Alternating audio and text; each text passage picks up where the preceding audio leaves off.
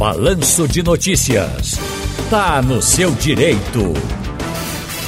Hoje com o doutor Ney Araújo, advogado trabalhista e previdenciário. Doutor Ney, muito boa tarde, um prazer falar com o amigo. Boa tarde, Tony Araújo. Boa tarde para todos os ouvintes da Rádio Jornal. Prazer imenso a falar com, voltar a falar com você, meu amigo Tony Araújo. Vamos trabalhar? Vamos trabalhar. E aí a gente já começa falando de 13 terceiro salário. Mas é o seguinte, ontem foi o último dia para pagamento da segunda parcela do 13 terceiro. Vamos falar agora do 13 terceiro mais para frente. Saber se ele pode, doutor Ney, ser pago ou pelo menos antecipado junto com as férias. É possível isso?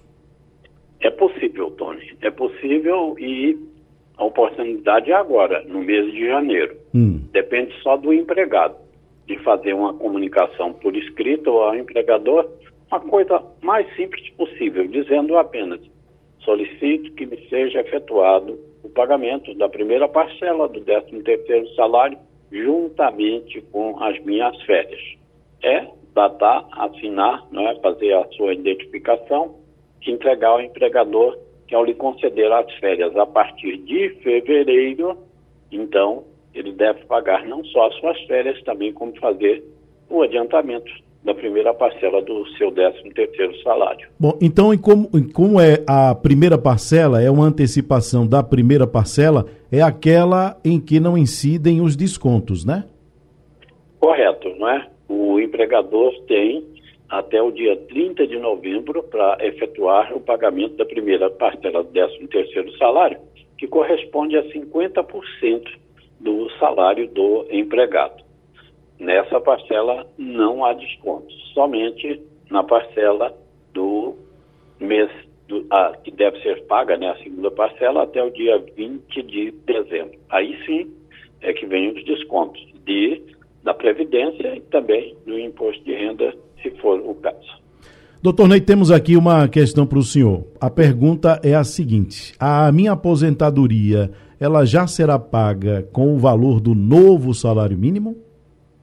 É, a, a aposentadoria correspondente ao mês de janeiro, ela começa, né, não só a aposentadoria, como todos os demais benefícios, eles serão pagos do dia 25 de janeiro até o dia 7 de fevereiro. Isso corresponde aos cinco últimos dias úteis do mês do benefício e os cinco dias úteis seguintes, iniciais do mês subsequente ao benefício. Aí sim, é, esses benefícios já deverão vir com o valor reajustado do salário mínimo, que poderá ser esse que estaria em vigor a partir do dia 1 de janeiro, ou já substituído por novo valor que o presidente eleito diz que deverá é, elevar. Ele tem a pretensão de elevar aí pelo patamar de pelo menos R$ 1.320. Então, vamos aguardar. E até lá, é, o pagamento da, da, dos benefícios com o reajuste do salário mínimo, que é a partir de 1 de janeiro, não é, Tony? Já deveremos ter, sim, concretizado essa decisão. Importante isso que o senhor está explicando para a gente, doutor Ney, porque as pessoas que vão receber o valor referente a dezembro, obviamente elas vão receber em janeiro. E aí pode, podem achar estranho e pensar, poxa vida, mas não já está em janeiro, por que eu não estou recebendo já com o aumento? Mas esse valor que é recebido até ali, o, o, o dia 7 pelo menos, né? De janeiro, é o valor referente a dezembro. Então não é nesse valor que vai incidir esse aumento. Isso é importante que o senhor explicou para a gente agora, né, doutor Ney? Correto. Né? Nós precisamos verificar quais são os cinco últimos dias úteis do mês de dezembro e os cinco primeiros dias úteis de janeiro. Então, nesse período estarão sendo pagos os benefícios referentes ao mês de dezembro.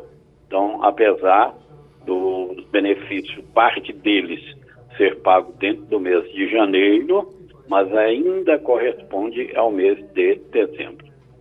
É isso. Bom, temos aqui uma outra questão. Recebo salário mínimo e quero saber se eu posso fazer a revisão da vida toda, doutor Ney. É possível, porque tem muitas pessoas que estão até recebendo o salário mínimo porque não tiveram a concessão da aposentadoria correta.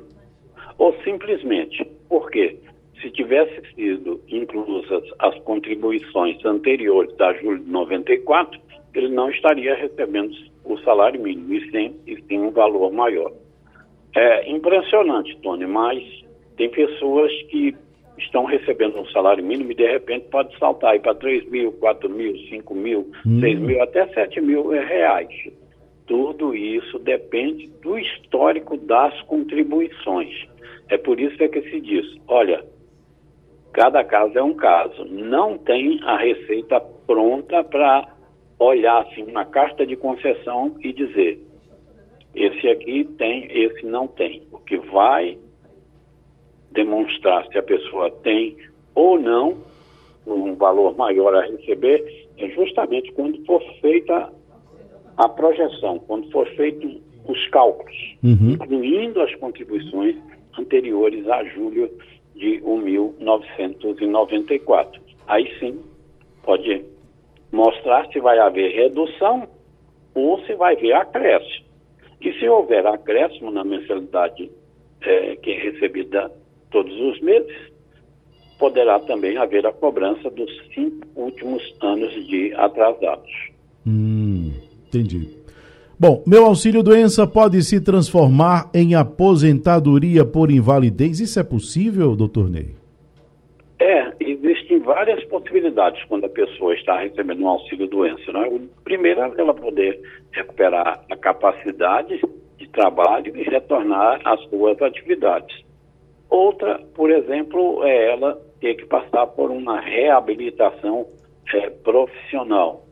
Outra pode ser essa, que infelizmente a, incapacidade dela é, de trabalho agravou-se, então ela deve estar com uma aposentadoria por invalidez, porque ela não tem mais é, capacidade laborativa. Então, vai depender de cada situação.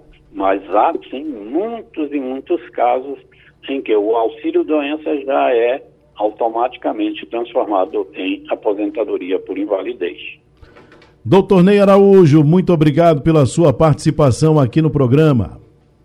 Eu é que agradeço, Tony Araújo. É sempre prazeroso estar com você e com todos os ouvintes da nossa Rádio Jornal. Se não tiver mais oportunidade, eu deixo aqui o meu abraço a você, aos ouvintes e desejando que todos tenham o melhor Natal possível e que o ano que vem seja bem melhor do que o de 2022. Um abraço a todos. Um abraço igualmente, doutor Ney.